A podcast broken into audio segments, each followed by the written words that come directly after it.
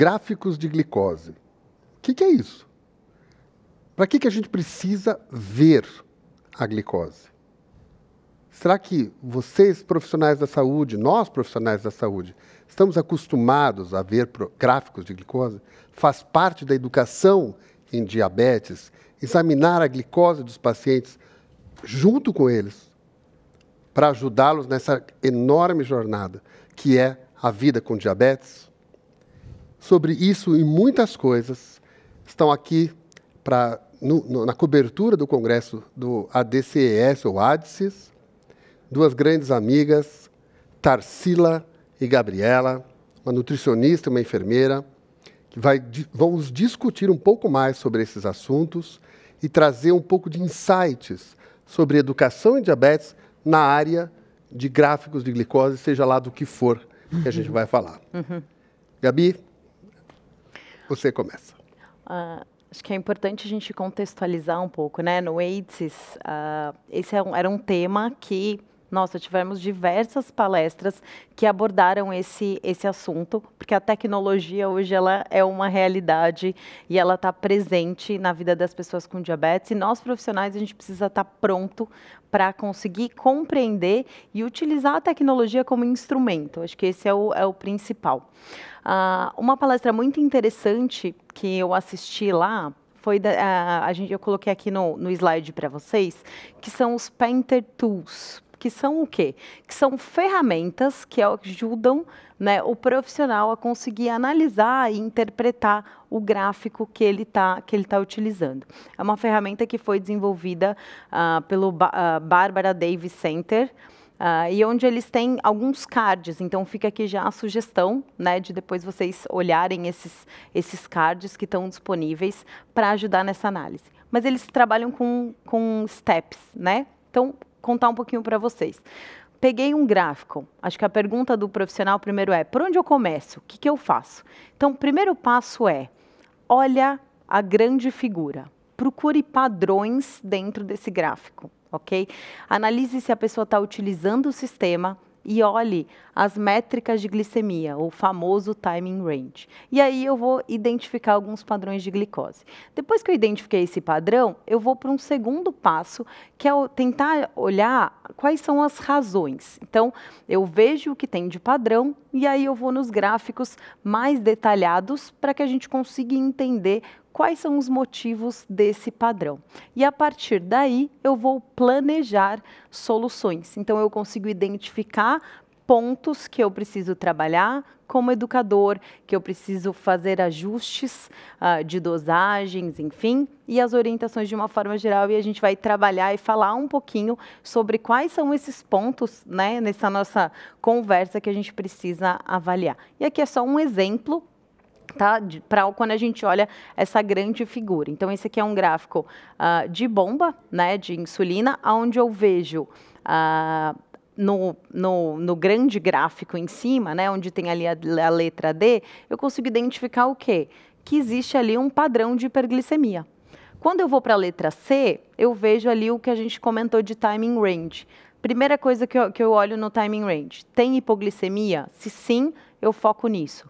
Se não, eu vou para o segundo ponto, que é a hiperglicemia. Além de outros pontos que eu consigo enxergar. Se, eu, se a pessoa está utilizando a tecnologia de maneira adequada, no tempo adequado, se ele está uh, ah, tomando as decisões por conta própria, ou se ele deixa, dependendo do que ele estiver utilizando, por exemplo, uma bomba, que ela assuma alguns papéis que devem ser realizados. E outro, uh, a gente vê ali na letra B, por exemplo, carboidrato. Será que a pessoa está inserindo uh, o, o, carboidrato na, na bomba de insulina, por exemplo? Ou quando eu olho uh, um, um CGM, né? Então ele está ele tá aplicando insulina no momento onde ele está comendo? Eu faço essa análise e a partir daí eu vou esmiuçando e fazendo todo o processo educativo. E aí tem um ponto super importante da, da nutrição quando a gente pensa em carboidrato, né, Tarsila? É isso.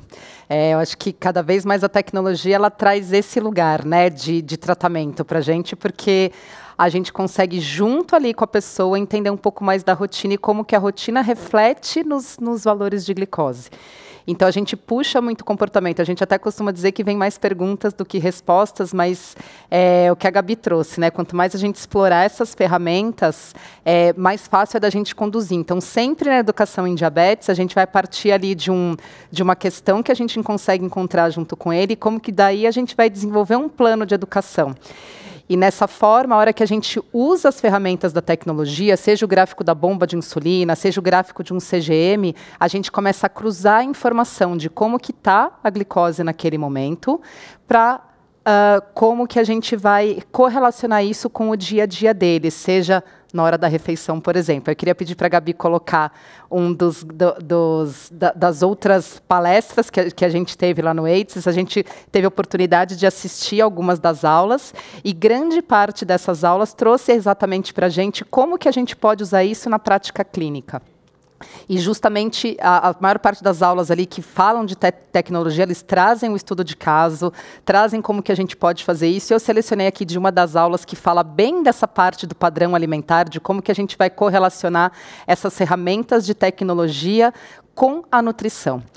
E aí já fica aquele grande chamado ali. O que, que a gente pode ter de passo a passo quando a gente pensa nisso? Acho que a primeira coisa que é extremamente importante quando a gente pensa na nutrição do diabetes é começar entendendo a, o impacto da quantidade do carboidrato. Por mais que a gente converse muito ali de padrões nutricionais e escolhas, a gente sabe que hoje a gente olha para a alimentação da pessoa com diabetes, independente da qualidade, a gente tem que ter olhar para quanto ele está consumindo naquele horário e como que isso está está influenciando no nível de glicose dele. Então, o gráfico traz isso muitas vezes é, muito escancarado para a pessoa e que muitas vezes acho que eu e a Gabi a gente tem a facilidade de às vezes fazer até consulta junto com o paciente. A gente usa esses gráficos, né, Gabi, uh, para pontuar a nossa consulta e ele mesmo vê, nossa, o dia que eu comi essa quantidade ou que eu tomei esse suco, a glicose ficou mais alta. Então, é uma ferramenta educacional para educar com relação à quantidade, para entender como que a gente está comportamento da curva e muitas vezes ele compreender o efeito desse carboidrato associado à proteína e gordura e muitas vezes a gente vai ver aquela curva mais extensa depois de um tempo que ele consome entender nos pacientes que fazem uso mais das refeições ricas em proteína, que tirar todo o carboidrato e colocar proteína, muitas vezes isso não vai trazer uma diminuição nos níveis de glicose, que isso também pode influenciar, e entender também essa correlação que a gente precisa ter entre o horário da tomada da, da, da insulina, né, da aplicação da insulina e o carboidrato. Então, a partir daí, o comportamento da curva, a gente pode trazer questões para trabalhar junto com ele e, a partir daí, ir desenvolvendo até adaptações no planejamento alimentar dele e, muitas vezes, também a forma como ele está usando a aplicação da insulina ou mesmo a medicação que ele faz uso. Vocês é, falaram de um assunto que é, vou voltar um pouco atrás, é, que é o reflexo. O gráfico de glicose, seja ele advindo de ponta de dedo, seja ele advindo de ponta de dedo, uhum. seja de sensores de glicose ou de bombas, ele reflete o que aquele período quis daquele, daquela pessoa que a gente está vendo. Uhum. Reflexo é o papel do espelho. Espelho, a gente enxerga. Então, quando eu olho para um espelho e meu, minha, minha gola da minha camisa não está legal, imediatamente, sem eu pensar, eu acerto ela. Se meu óculos não está bom, eu arrumo ele. Eu não vou falar do meu cabelo. Mas o espelho que nos reflete, quando eu enxergo, eu, eu mudo.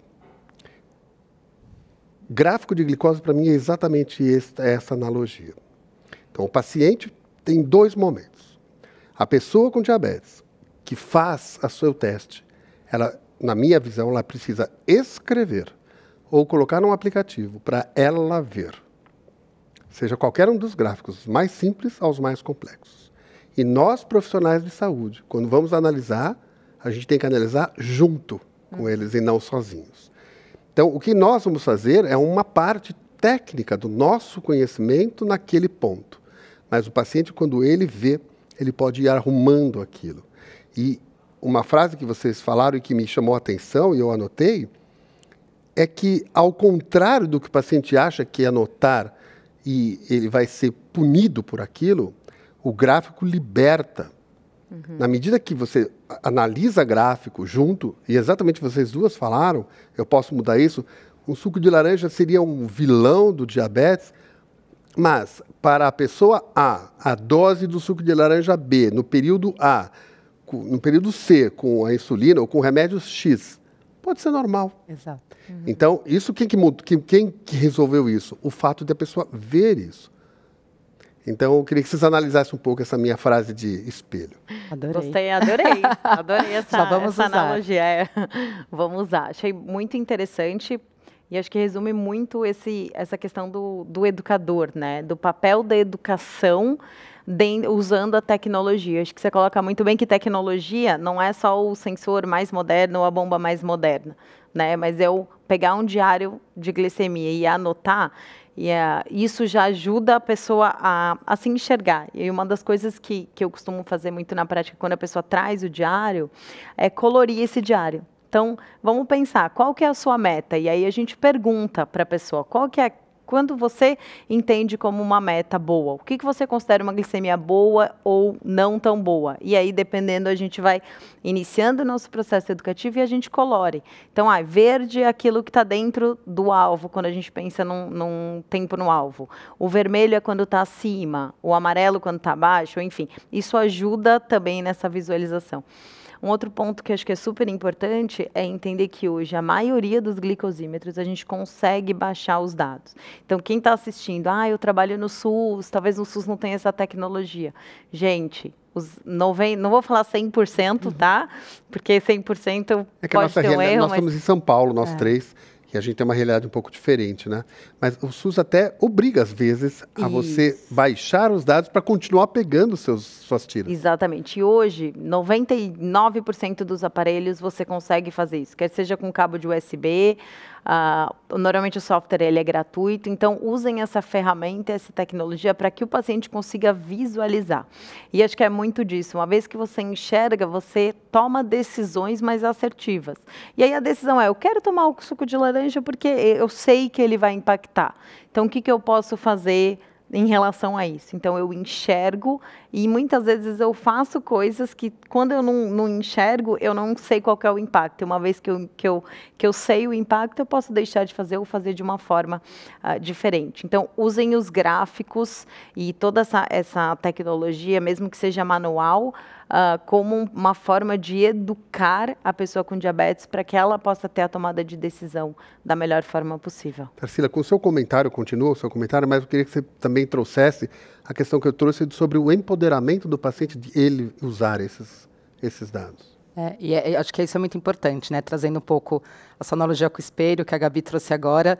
É, talvez o cuidado também de quando a gente é, traz essa possibilidade dele olhar mais para ele no sentido dele entender como que o diabetes se comporta para ele no dia a dia dele. Então, é, talvez aqui, independente de monitorização, se a gente, se é o gráfico que conversa com a bomba de insulina, se é o sensor de glicose, ou se ele vai fazer a ponta de dedo com um glicosímetro, a forma como a gente coloca isso muitas vezes vai fazer toda a diferença, diferença no papel da educação. Porque esses, essas ferramentas, elas não estão ali para punir ou para trazer uma culpa com relação a alguma coisa. É sempre o medo das pessoas. Porque é, é o medo. Né? E acho né? que nessa linha, só um comentário, tá? A questão das perguntas abertas. É. Né? E não você. Ah, aqui você comeu Errou. McDonald's. É. Né? É diferente você falar, me conta o que que você, qual como é que foi a sua alimentação, ou como é que foi o seu dia, né? É. Você é. te, você abre a pergunta para que ele se sinta mais à vontade em trazer a resposta. A Gabi mostrou ali um padrão, né, dentro de um dos gráficos quando a gente fala ali da grande figura, daquele gráfico mais geral, e às vezes a gente vê realmente um padrão. Então, às vezes a gente focar ali naquela fatia, naquele momento, ah, eu estou vendo que sempre de manhã, me conta como que é a sua manhã, porque ali talvez a gente vai entender a dinâmica do dia a dia dele e a partir daí a gente vai trabalhar com a realidade dele. Os números eles não estão ali para a gente julgar se é bom ou se é ruim. Eles estão ali para direcionar o tratamento e talvez na, na, na, na conduta, né, no, na nossa prática com as pessoas com diabetes, a, a tecnologia ela vem muito nesse lugar. Né? Eu, eu falo que é, quando a gente começa a trabalhar com monitorização glicêmica, fica difícil a gente individualizar o tratamento sem ter acesso a esses dados, porque a gente consegue adequar como é que eu posso dizer que tal alimento não dá certo, ou que tal insulina não é boa para aquela pessoa, que tal, tal medicação não está dando certo? não tem como eu tirar esta conclusão se eu não entro a fundo na vida dele. Então a gente até brinca que é meio que o Big Brother da pessoa com diabetes, mas muito mais no sentido da gente conseguir trazer essa individualização que hoje ela é muito viável dentro do, do tratamento das pessoas com diabetes, seja na realidade que for. Então, às vezes, nem que seja por um período, né? A Gabi falou muito bem aqui. Às vezes eu não tenho, eu não tenho possibilidade, não é um recurso que eu tenho disponível, mas até a gente sugerir e explicar o porquê, a maior parte das pessoas, uh, elas, elas vão ter que tomar essa decisão realmente, porque se eu explico o porquê que eu vou pedir tantas pontas de dedo por dia, pré e duas horas após o início da refeição, para a gente avaliar aquele efeito, ou se eu vou pedir para usar um sensor de glicose por tantos dias. A gente tem sensores que duram 14 dias, então às vezes a gente usa sete dias para entender a vida da pessoa, criar uma, um plano terapêutico educativo para ela e depois analisar os outros sete dias. Então são várias formas que a gente tem para ter esse espelho e para sugerir essas mudanças de forma individualizada de acordo com a realidade de cada um. Eu costumo dizer que às vezes eu até uh, faço uma análise psicoemocional da pessoa olhando os gráficos de sensor de ponta de dedo sem ela falar nada para mim. Então a gente começa a ter tanta prática que você consegue uh, dizer coisas até não técnicas, não de comida nem de exercício, mas coisas emocionais mesmo. Uhum. E, e nós estamos falando sobre ciência. A DCS é um congresso científico, nós, a, a SBD também, e a ciência no que nós estamos falando. Tudo o que nós estamos falando tem comprovação. Primeiro, colocar a pessoa no centro é científico. Todos os guidelines e diretrizes do mundo hoje dizem que o primeiro item é colocar o ser humano no centro, empoderá-lo e deixá-lo com conhecimento para ele tomar, ajudar na tomada de decisão compartilhada. E segundo ponto é que monitorar tem muita ciência de que quanto mais se monitora, melhor é a glicose, melhor é o tempo na meta, menores são as hipoglicemias. E nos estudos do Freestyle Lib, por exemplo, lá no começo, quando se começou a trabalhar com isso, o fato das pessoas usarem o sensor sem nenhuma instrução, zero instrução, Tó, use, poft. Isso fez cair a glicada, tanto em DM1 como em DM2, perto de 0,5%. Então, eu queria que vocês comentassem um pouco dessa ciência de que o uso do sensor, mesmo sem instrução, com instrução ainda é muito melhor, muito melhor. mas uhum. mesmo sem, o fato de usar, uh, cientificamente ajuda a baixar a glicemia. É como se fosse um remédio Sim. que baixa meio ponto por cento de glicada. O que, que vocês Acho diziam, porque nós estamos lidando com algo científico. Sim, sem dúvida. Né? Ah, acho que eu vou, vou, trazer esse, esse estudo, né, que foi também apresentado em uma das aulas que eu assisti, que é um estudo de 2019, e que ele mostra né, para a gente uh, os benefícios da, do uso da, da tecnologia. Né? Então, no slide, vocês podem olhar que a gente vê que uh, a melhora né, do controle uh, glicêmico o uso da tecnologia causa a melhora do controle glicêmico. A gente vê uma redução de hemoglobina glicada, uma redução de variabilidade glicêmica e também de hipoglicemia. Além da melhora de qualidade de vida, que acho que vai muito nessa linha do que, você está trazendo, né?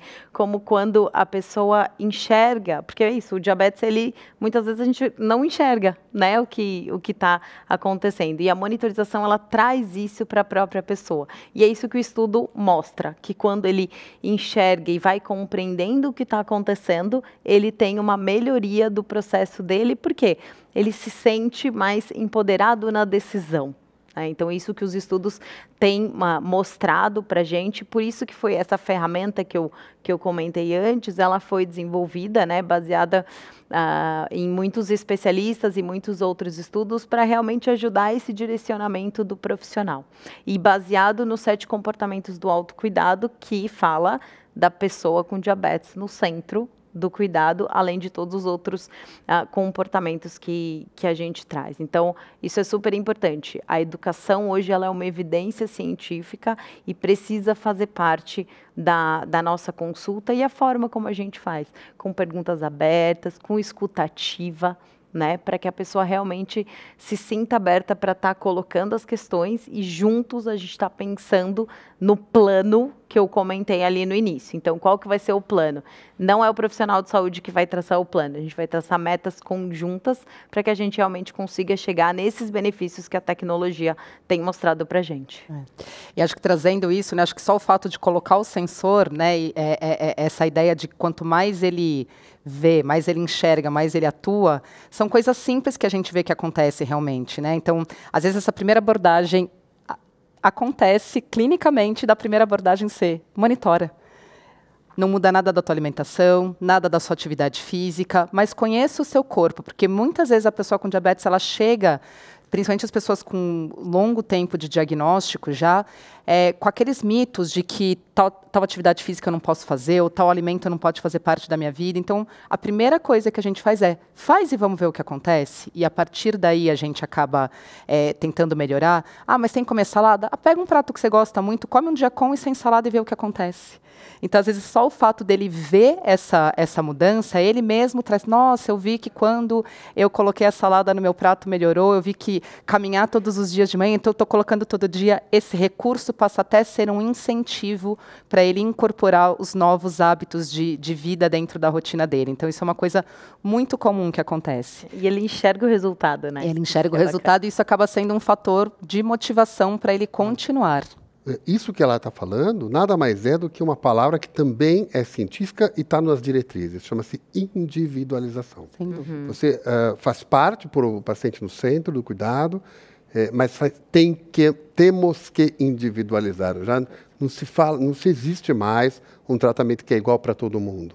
Para nada, nem da, da parte medicamentosa na área médica, muito menos na área nutricional e na área de enfermagem totalmente individualizado, não é? E Com certeza. A partindo dessa é, técnica que você, essa dica que você deu, de não falar nada, colocar ou fazer o recordatório alimentar, como, o que você come, escreve aí.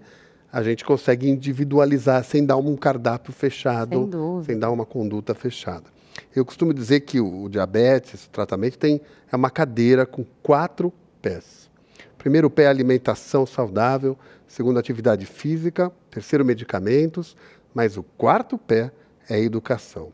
E a educação faz parte do exatamente olhar a glicose e tomar as condutas. E uma cadeira, quando perde um pé, ela cai. Desequilibra. Então não adianta a gente deixar sem um pé. Então a educação, fazendo isso que nós estamos falando sobre a glicemia, é importante. Então é, no, o nosso tempo corre.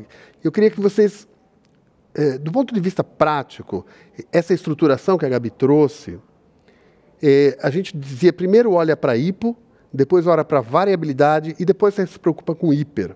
Hum. Primeiro eu queria saber se vocês duas concordam com essa estruturação de olhar e de conduta e ou se vocês têm alguma outra dica prática para trazer para as nossas pessoas que estão nos ouvindo aqui. É, acho que hipoglicemia, isso é um consenso geral. Tem que olhar para hipo, porque a hipo é o nosso maior risco né? Então, sem dúvida nenhuma, eu concordo, a gente tem que olhar para a hipo. A variabilidade, na minha opinião, ela está muito relacionada a isso, porque se eu não tenho muita hipoglicemia, eu não vou ter uma variabilidade uh, tão, tão grande, mas sim, eu acho que é importante entender como que está essa variabilidade, tendo ponto de atenção, que, que às vezes a variabilidade se olha pelo número em si, ela está ok de porcentagem, mas ele só está em hiperglicemia, o que acaba sendo muito ruim. E aí a gente olha a hiper com, com certeza absoluta. É importante que a gente olhe padrões. Acho que esse é o outro ponto, né? Então vamos olhar a madrugada, se tem algum padrão, porque a partir daí, e aí a gente vai olhando o pré e pós-café, pré e pós-almoço, então olhando esses dias. E outro ponto importante de padrão é tentar ver dias da semana, né? Que foi uma coisa que na prática a gente vai aprendendo. A, a, diferença entre dias de semana e final de semana, por exemplo, e também, ah, terça, quinta é o dia que ele faz atividade física, talvez o padrão de glicemia seja diferente. Então, tentar achar esses padrões para a partir daí começar a trabalhar, tanto do lado positivo, porque é importante quando eu faço uma análise uh, educacional que eu elogie tudo aquilo que está acontecendo de, uh, de adequado para que a pessoa também seja valorizada os esforços que ela está tendo, quanto aquilo que não está dentro daquilo que é esperado e compreender e a partir daí pensar nas estratégias que a gente estava comentando. Acho que eu tenho duas coisas aqui para complementar Gabi. É, uma delas é pergunta rotina da pessoa porque isso justifica muita coisa, né? Então é um padrão de hipoglicemia que está acontecendo mais na madrugada, essa pessoa dorme ou é o momento dela de atuação, ela trabalha de madrugada, ela trabalha de manhã, ela está dormindo bem, ela não está. Então, nesse sentido, até para a gente tirar algumas conclusões, é importante que a gente avalie, né, busca o que está acontecendo na IPO, por que está acontecendo, mas que isso esteja integrado uh, com essa questão relacionada a como que é a rotina dessa pessoa.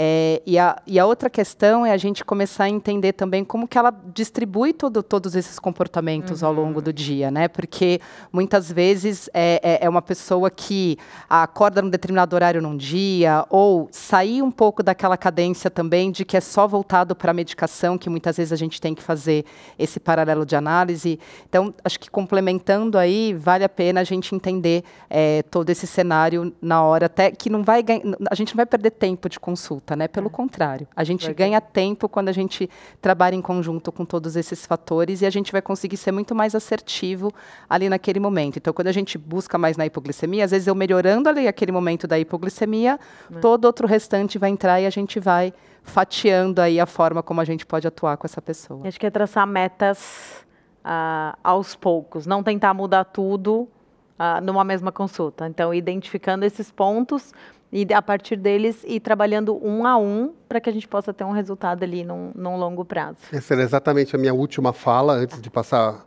para vocês se despedirem. É uma dica médica. Faça uma coisa de cada vez. Detectou 18 padrões ruins no dia. É isso. Foca num. Vamos fazer, vamos fazer guerra a hipo, vamos, combina com ele. Guerra para tirar a hipo. Isso. Tirou a hipo, a gente vai para o próximo. Vamos só fazer isso, mês que vem ou 15 dias a gente vê então a gente consegue fazer um por um, porque também é um trem. Você melhora aqui, vai melhorando para lá. Meninas, foi um incrível, nosso tempo correu. As considerações finais e as despedidas de vocês. Acho que agradecer né, a atenção de todo mundo que está aqui com a gente. Eu queria deixar, então, o site do Panther Program, que tem muita coisa bacana. Então, é pantherprogram.com .org tem diversos cards de comparação de tecnologias, de disso que eu comentei, né, de como analisar uh, um gráfico e aí tem exemplos que mostram bem detalhados que vai ajudar você profissional a pegar essa prática nesse processo de, de educação e também deixar, tem as diretrizes aí da SBD, tem a parte uh, de educação, tem a parte de tecnologia. Então, usem essas ferramentas para que vocês cada vez mais se sintam também como profissionais empoderados para poder fazer uma consulta educacional e auxiliar a pessoa com diabetes para que ela possa ter um bom controle. É. E acho que o mais importante aqui é isso, né? Faz parte do processo de educação. A gente fala que o que a gente vê, a gente consegue atuar muito melhor. Então, fica aqui como é, estratégia de educação realmente a gente ter a tecnologia como nossa aliada, justamente para a gente ser mais eficiente dentro desse caminho todo. E acho que cada vez mais a gente vem tendo materiais educativos tanto para os profissionais quanto para as pessoas e a gente englobar tudo isso dentro do cuidado para a gente ter essa individualização de tratamento, que é o que a gente mais busca hoje no tratamento do diabetes, e até para facilitar a vida na educação em diabetes. Então, acho que a gente ganha por todos os lados. Agradecemos muito a presença e aí a, a, a a audiência de todos vocês. E tornar, no fundo, no fundo, e no fim dessas contas, a vida dessas pessoas mais feliz, que é o que nós também queremos sempre. Por isso a gente agradece vocês que vejam os outros capítulos da cobertura do ACDS na nossa série de cobertura desse congresso de educação que a SBD aposta já há alguns anos para fazer essa cobertura para vocês. Até o próximo.